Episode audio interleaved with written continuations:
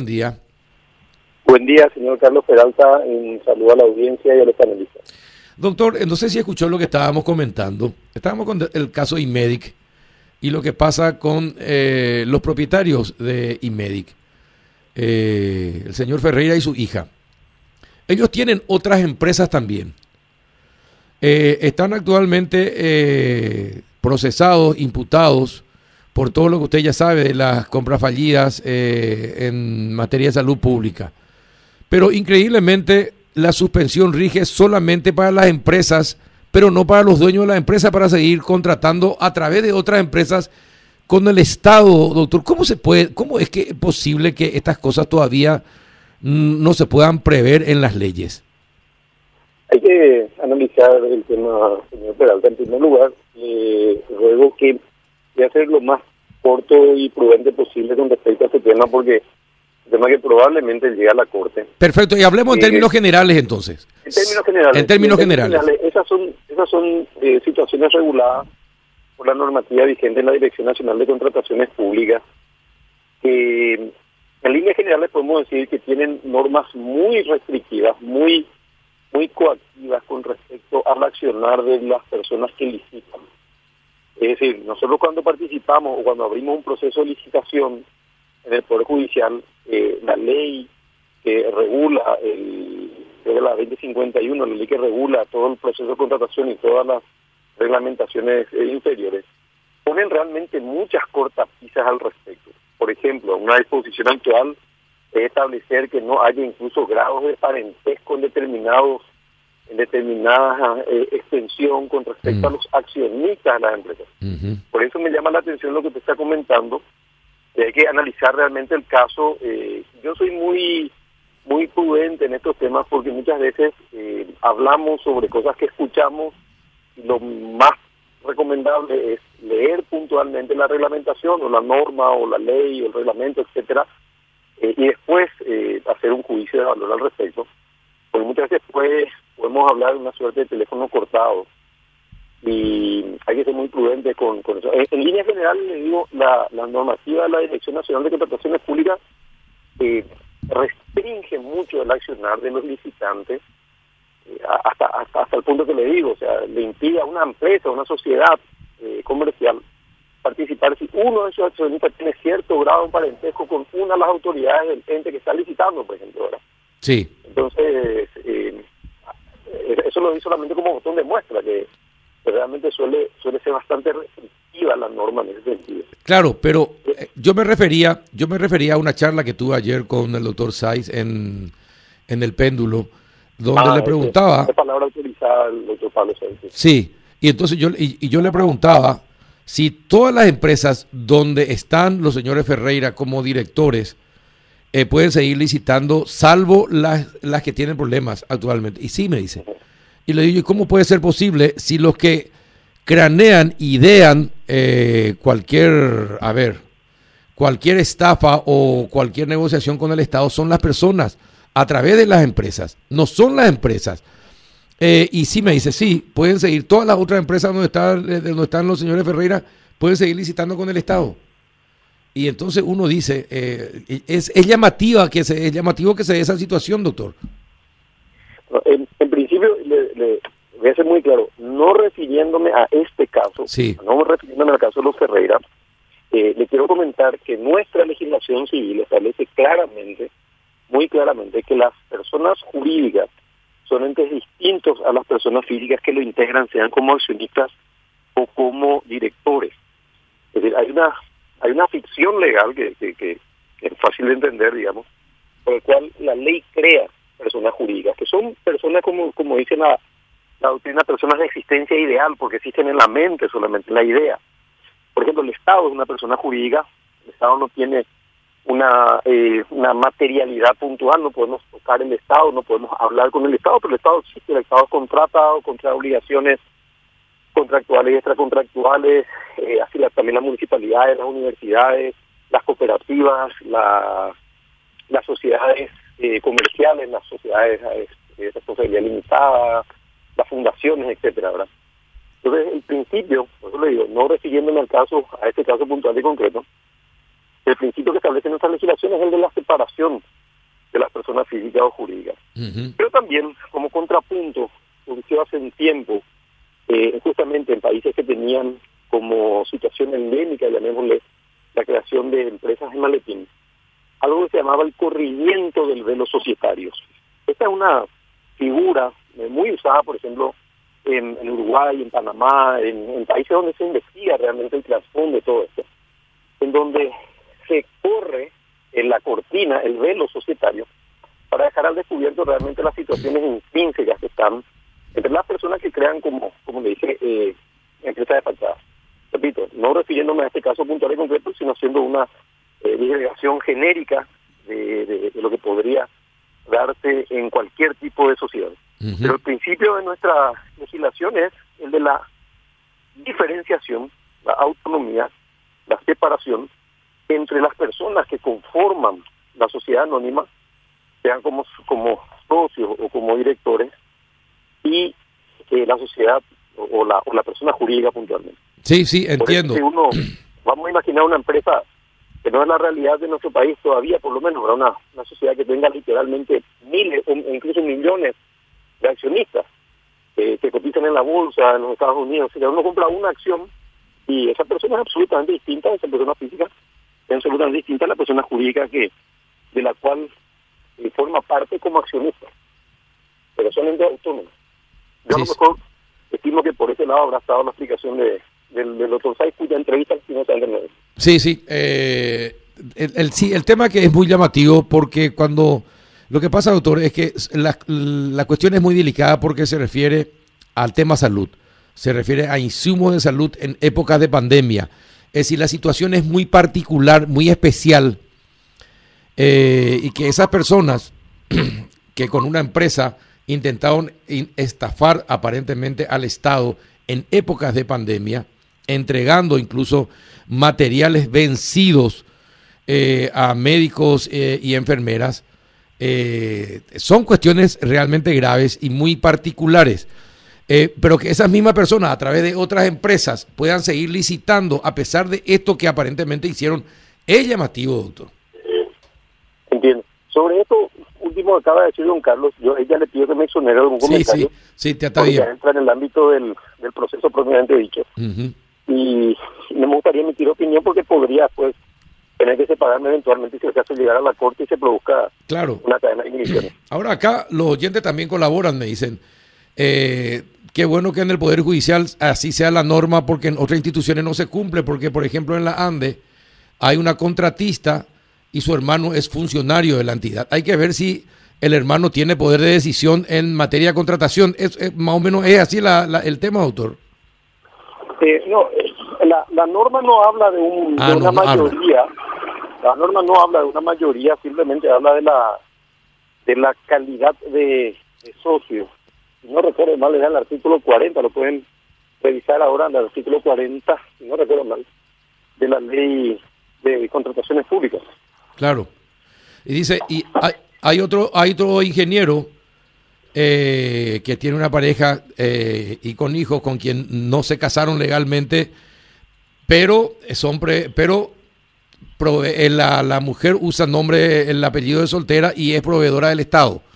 Esas son cosas, esas son cosas que no deberían ocurrir, por ejemplo. Para, para, para eso existe todo el proceso de denuncia, está todo, todo muy bien regulado en la Dirección Nacional de Contrataciones Públicas.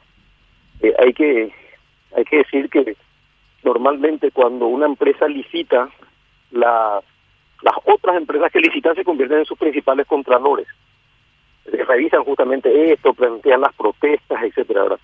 Yo no quiero entrar en el comentario en la casuística particular porque no conozco los casos más lo que usted está leyendo, pero eso está todo perfectamente regulado y justamente podría dirigirle las preguntas al doctor Sey, que es, creo yo, una de las personas más autorizadas para hablar del tema de contrataciones públicas en nuestro país. Sí, sí, efectivamente. Doctor, eh, ¿en el Poder Judicial van a empezar a trabajar otra vez en base a cuadrillas? Sí, sí, sí, se resolvió eso en la última plenaria. Eh, tenemos, estamos en un seguimiento a los trabajos del Ministerio de, Salud, con quien con cuyos técnicos tenemos un contacto permanente. Supuesto, tomamos en consideración lo que estableció en el último decreto el Poder Ejecutivo. El Poder Ejecutivo también dispuso expresamente que lo que lo que ordenó el Poder Ejecutivo no era aplicable al Poder Legislativo ni al Poder Judicial, pero obviamente el sistema de cuadrillas produjo en la práctica una disminución de la posibilidad de contactos. Y la diferencia con otras ocasiones, don, don Carlos, es que en otras ocasiones las cuadrillas tenían un número máximo de integrantes, o sea, eh, partíamos, partíamos los grupos, pero decíamos hasta un máximo de cuatro, por ejemplo. Ahora simplemente vamos a partir los grupos. Si, por ejemplo, si un jugador tiene 20 funcionarios, se puede partir perfectamente en dos cuadrillas de 10, y no limitar también, de modo a que el trabajo eh, se resienta lo menos posible. De hecho, eh, los funcionarios que no vienen a trabajar, la mayoría son este, oficiales de secretaría o de alquilógrafos, ya tuvimos la buena práctica en ocasiones anteriores que ellos hacían trabajo a distancia, ahora con el expediente electrónico se facilita muchísimo eso. Con los expedientes papel también, o sea, no, es imposible, porque llevan sus expedientes, eh, llevan los expedientes para trabajar, preparan proyectos a distancia, envían por email, utilizamos un poco los medios, los medios tecnológicos para, para ir acelerando el trabajo, las personas que no vienen, no significa que están liberados de trabajar, sino que hacen un trabajo a distancia y le pusimos básicamente eso y unas pequeñas alteraciones mínimas en el sistema de atención, en los registros, en la Dirección General de Registros Públicos y en el Registro Único Automotor. Claro, ¿y durante cuánto tiempo eh, este sistema de trabajo? Todavía no, no tenemos una fecha, eh, empieza hoy, eh, marcamos un inicio, pero vamos a estar en observación todo el mes de, de diciembre y probablemente todo el mes de enero, que es un mes que donde se espera, según proyecciones que se están haciendo, eh, algún mantenimiento en el índice de contagios por la cantidad de contactos que habría durante el mes de diciembre, que es un mes bastante festivo, de mucha reunión, y como bien lo explicó el doctor Sequera en estos días, este es un virus que se contagia con el contacto social, ¿verdad? que, se propaga con el contacto social. Y ahora hay cenas de fin de año, reuniones cada rato, entonces habría alguna posibilidad de un de tener unos índices importantes todavía en enero. Entonces vamos a trabajar todavía en enero que otra vez, si bien este año no vamos a tener feria, ah. vamos a tener una actividad normal, entre comillas, durante el mes de enero. Eh, esperamos que haya un poquito de menos de gente porque de hecho muchos funcionarios y muchos magistrados van a tomar sus vacaciones porque les corresponden eh, como cualquier trabajador, están amparados por el Código del Trabajo en ese sentido y también muchos abogados seguramente van a, aprovechar para tomarse unas vacaciones de algunos días y probablemente tengamos, eh, esperamos tener una merma en la, en la avenida de la gente, lo que otra vez ayudaría un poco al mantener distanciamiento social. Bueno, eh, está bien. Por otra parte, escuchó eh, la carta, la lectura de la carta al pueblo de, del arzobispo de Cacupé. Atentamente. Eh, mire, nosotros, eh, él puso especial énfasis en el tema del sistema de justicia. Sí. Y después nosotros a la tarde tuvimos el placer de charlar con él en la radio y le volvimos a preguntar de todo lo que dijo, si cuál era eh, el mayor inconveniente a su criterio que tenía el país para que tengamos una mejor sociedad. Y él habló de la debilidad que tiene la justicia. Y si no hay justicia, es imposible que haya paz, decía.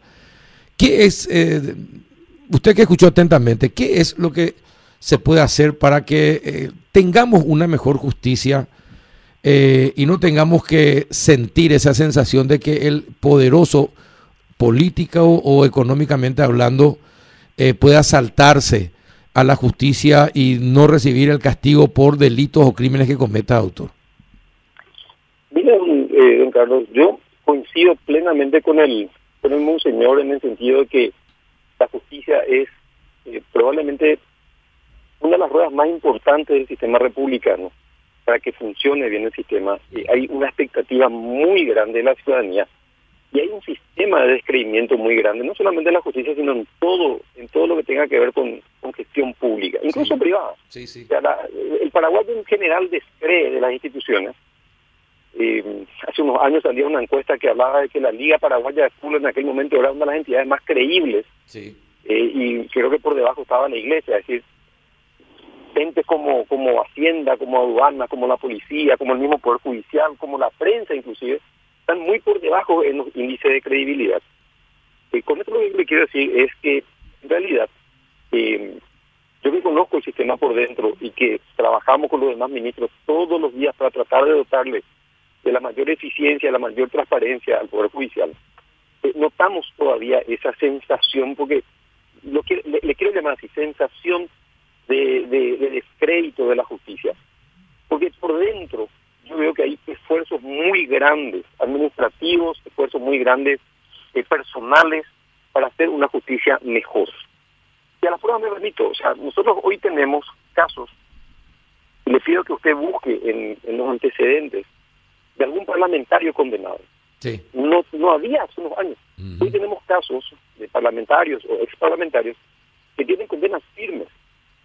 Tenemos casos de personas, como usted dice, poderosísimas en, el tiempo pasado, que están siendo sometidas a juicio oral y público. Hay que ver esto cómo, cómo resulta. Ella va a ver si la fiscalía hizo su trabajo, si no, si, si, la defensa produjo pruebas convincentes, si no las produjo. Pero de todos modos, el sistema está funcionando, está empezando a funcionar, estamos teniendo resultados en el sentido de que hay por lo menos un debate público de estos casos sonados. Eh, tenemos hoy casos de, parlamentarios, como le digo, condenados por, por lo menos en proceso y que fueron en su momento privados de libertad porque los jueces así lo resolvieron. Las instituciones funcionaron, eh, funcionaron, es decir, nos hundió el mundo porque un diputado entró preso o porque un eh, parlamentario fue privado de su libertad durante el proceso tal cual le sucede a cualquier ciudadano. Entonces, en ese sentido, yo creo que la visión siempre pesimista de decir la justicia está mal, la justicia está mal, eh, no digo que no, no, responda a una realidad, pero hay que también ver los signos de cambio. En ese sentido hay que abrir los ojos y hacer un comparativo serio de cómo está la situación ahora y cómo está la situación hace unos años. Y le decía, esfuerzos administrativos muy grandes, porque ya lo hablé con usted varias veces. El Poder Judicial es probablemente el ente que tenga mejor calificación a nivel país, me arriesgo que usted lo consulte con, con, con los distintos entes de control, en cuanto, por ejemplo, a su control de transparencia, a su control de cuentas.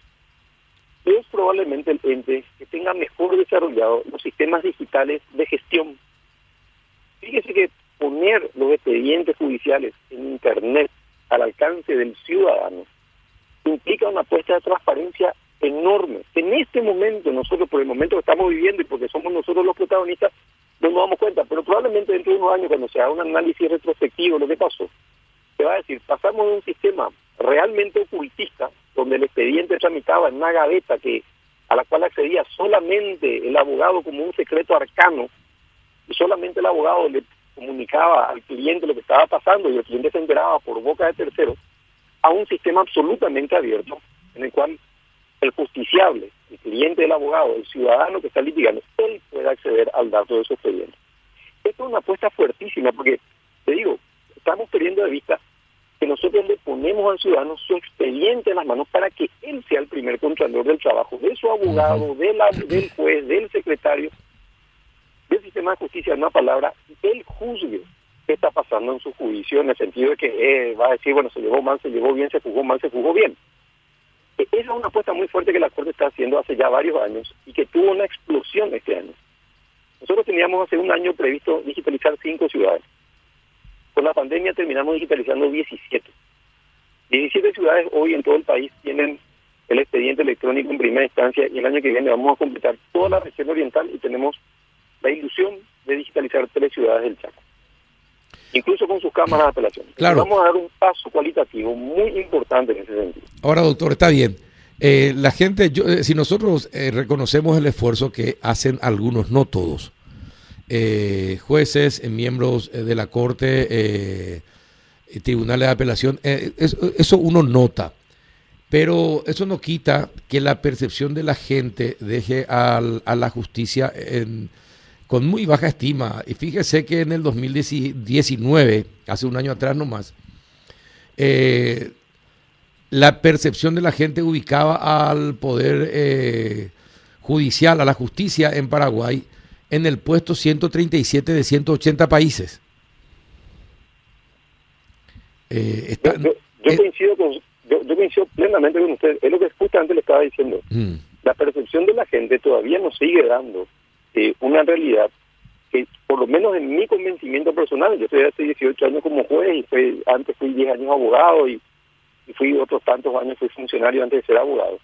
Estoy desde los 18 años en este en este en este eh, el tema de la, de la administración de justicia yo sé que la gran mayoría de los jueces, por eso le digo, no, no algunos como ustedes, la gran mayoría de jueces hace su trabajo honestamente. Y así como hay periodistas muy buenos, muy honestos, muy responsables en lo que dicen, eh, muy buenos técnicamente hablando, hay periodistas que no lo son.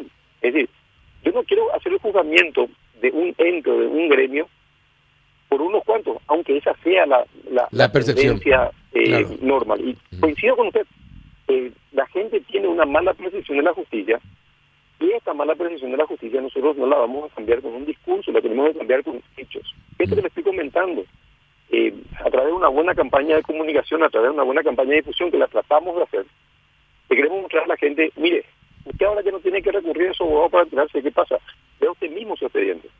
Mire, usted puede ver el juicio oral que les está llevando al señor X directamente por los canales de TV Justicia o directamente por Facebook o por YouTube porque nosotros transmitimos en directo, todos, todos los juicios emblemáticos se transmiten en directo. Pero son apuestas que hacen en la transparencia y que le voy a contar algo muy duro también me suele golpear un poco por una cuestión personal. Yo voy a dejar de ser magistrado en el tiempo que, que Dios me permita estar en este oficio sin haber cambiado la percepción de la ciudadanía con respecto a la justicia. Sí. Porque este es un trabajo que nos va a llevar una generación o más. Pero a medida que vamos avanzando en este tipo de cuestiones, y que le vamos transmitiendo a la prensa o, a la ciudadanía a través de la prensa estas, estos datos, estas, estas ideas, etcétera, vamos a ir cambiando a poco y dentro a lo mejor de una generación, cuando nuestros hijos ocupen nuestros lugares y sean jueces, camaristas, etcétera, a lo mejor ellos gozan de una buena fama. Nosotros no la vamos a gozar, pero hay que hacer el trabajo desde ya, o si no vamos a perder una generación más. Claro. Y este es un trabajo que se hace todos los días y que se pierde muy fácilmente. Es lo que usted decía. Un juez que se ha descubierto un acto de corrupción en no al poder. Sí, así mismo. Así mismo. Mil jueces que hacen bien su trabajo. Pasan desapercibidos. Pasan desapercibidos. Es como el árbitro de fútbol. Cuando pasa desapercibido es porque hizo bien su porque hizo bien su trabajo. Pero cuando cobró mal el penal, el árbitro fue pésimo. Sí, así mismo. Tiene razón. Ahora, doctor, pero ¿qué, qué, para, por ejemplo, eh, ¿qué más se puede hacer para apurar los procesos, para acelerar los procesos? porque no puede ser que eh, los procesos duren tanto tiempo, pasen 6, 7, 8 años para que vayan a juicio oral, por ejemplo. ¿Qué se puede hacer para acelerar los procesos, sobre todo de gente poderosa, política y económicamente hablando? el año pasado tuvimos una iniciativa legislativa que presentamos este año eh, con la Corte, por ejemplo, que hay que ver la voluntad política de la clase política de emitir esta ley, de, sancionar esta ley, que le llamamos la ley antichicana. Usted recordará que alguna vez hablamos de la posibilidad de reducir a términos razonables la recusación. La recusación es la gran muletilla por la cual eh, la persona que quiere dilatar simplemente presenta abogados con los cuales tiene que usar la inhibición, le recusan a todos los magistrados de primera instancia, a todos los magistrados de Cámara, a todos los magistrados de Hay que hacer unos procesos de integración larguísimos que duran muchísimo tiempo, que hay que impugnar, que hay que notificar, etcétera. Lo que hicimos con ese proyecto de ley, pedimos, con el, eh, recuerdo haberlo redactado con el doctor Pedro Mayor Martínez en su momento, cuando éramos camaristas los dos, eh, reduce a, lo que se llama términos razonables el ejercicio de esa que es una de las chicanas más usadas. Hay que ver, por eso le decía, la voluntad política de hacerlo, porque hay muchos intereses en juego. Así como nosotros tenemos la idea clara de que ese es un mecanismo que se hace un uso abusivo para dilatar los procesos, hay gente que tiene interés en que esos mecanismos permanezcan con el discurso muy elocuente, a lo mejor bien presentado, de que eso constituye parte del derecho a la defensa. Pero los derechos, muy pocos son absolutos. Los derechos siempre tienen límites. Y cuando se exceden los límites se incurre en lo que se llama el abuso del derecho, que es una institución reglada por el derecho civil. Pero nosotros lo tenemos precisamente en el Código Civil. Y en estos casos hay un verdadero abuso del derecho procesal de recusar, en la gran mayoría de los casos. Nosotros detectamos un caso, le digo como botón de muestra, planteamos una solución, y eso está en la Comisión de Legislación del Senado. Está ahí, yo ya hablé con el, con el senador eh, Sergio Godoy varias veces, le manifesté nuestra, nuestro interés en que eso sea impulsado, voy a hacer el seguimiento a ver ahora si esto tuvo algún avance, pero no entra en el orden del día. Y es una situación en la cual yo creo, por ejemplo, que ayudaría a lo que usted me preguntaba, ¿cómo se podría hacer para que esto dure menos, para que sea más rápido? Y realmente, eso, eso que usted dice sí existe, yo no lo voy a negar, pero no, no son la generalidad de casos. Si usted de repente ve las crónicas de los periodistas que cubren judiciales, ve por ejemplo que hoy le condenaron, pongo como ejemplo ahora, hoy le condenaron a 20 años de cárcel a un señor por feminicidio, un hecho que había ocurrido, por ejemplo, en el 2018. Sí. Entonces, en el momento del hecho, en el momento de la condena, pasaron dos años, un tiempo relativamente razonable para tener una condena. Este caso de, que se juzgó hace poco, el, caso del, del, señor Marabel, por ejemplo, pasó hace relativamente pocos pocos años, ya tenemos una sentencia eh, en, el, en el juicio. O sea, es verdad, suceden esos casos, pero yo creo que no son no en la generalidad los casos, y sí hay herramientas y dependerá, como le digo, de la clase política, eh, emitir esas leyes, promulgar, sancionar y promulgar esas leyes para que vayamos cortando esas posibilidades de, de. Ahora, doctor, eh, ya esto tiene que ver con una aparente supuesta discusión que hubo en la Corte Suprema de Justicia. A ver si usted se puede, puede comentarnos algo al respecto.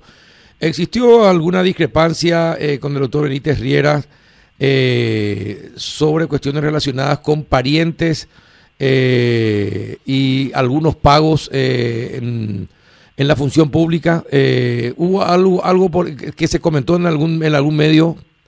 Leí, leí el trascendido en un diario, niego, no, no, absolutamente, ese fue, fíjese un detalle, eh, esta es una acordada que sacamos ampliando una del año pasado. Sí de mayo del 2019, la, lo que nosotros llamamos la acordada de concursabilidad, en donde ya decíamos que ciertos cargos eran de confianza y que a partir del momento de la acordada, eh, los nuevos cargos serían de confianza y los anteriores, por una cuestión de derechos adquiridos que están en la misma constitución, pasarían ya a, eh, digamos, estar eh, no dentro del ámbito del cargo de confianza. Eso, eso se dispuso expresamente en la acordada del 2019 y se establecía que eran el jefe de gabinete de los ministros, los relatores, eh, el personal asignado a los gabinetes de los ministros y no recuerdo quién es más. Ahora se hace una, acordada que dice exactamente lo mismo, o sea, tiene el mismo principio, nada más que se hace la lista, y en la lista se pone el secretario general de la Corte, el secretario, los secretarios de las salas de la Corte, eh, se, repite el tema de los relatores, se habla de los directores generales, de los directores de área y compañía pero en mi presencia nadie discutió un caso puntual y concreto. Y lo que se hizo fue trasladar el principio que ya se había discutido y aprobado por el Pleno de la Corte en mayo del año pasado a los otros casos de cargo de confianza. el, principio sigue siendo el mismo, que me parece que tiene que, ser ese. Cuando un, cuando un trabajador tiene ciertos derechos adquiridos, no los puede perder por una disposición nueva. Porque la normativa que regula la relación con ese, con ese trabajador se aplicará al trabajador que entre a posteriori a esa situación, no al que ya estaba. Entonces, eh, esa, esa situación que usted refiere, que yo la leí en un medio de prensa, en realidad, por lo menos en mi presencia, no se dio ninguna discusión con respecto a ese caso puntual y concreto. Ajá, bueno, qué bueno que lo aclaró.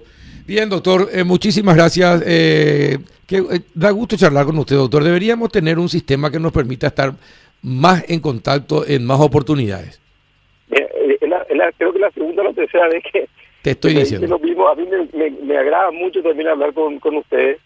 Eh, y sí, deberíamos encontrar un tiempo, a lo mejor cuando pase la pandemia, un café por medio y hablar de todos estos temas, ¿verdad? Sí, sí, definitivamente. Con mucho gusto. definitivamente. Gracias por atendernos, doctor Martínez Simón. A usted, a usted don Carlos, un saludo a, los, panel, a los panelistas y a la audiencia de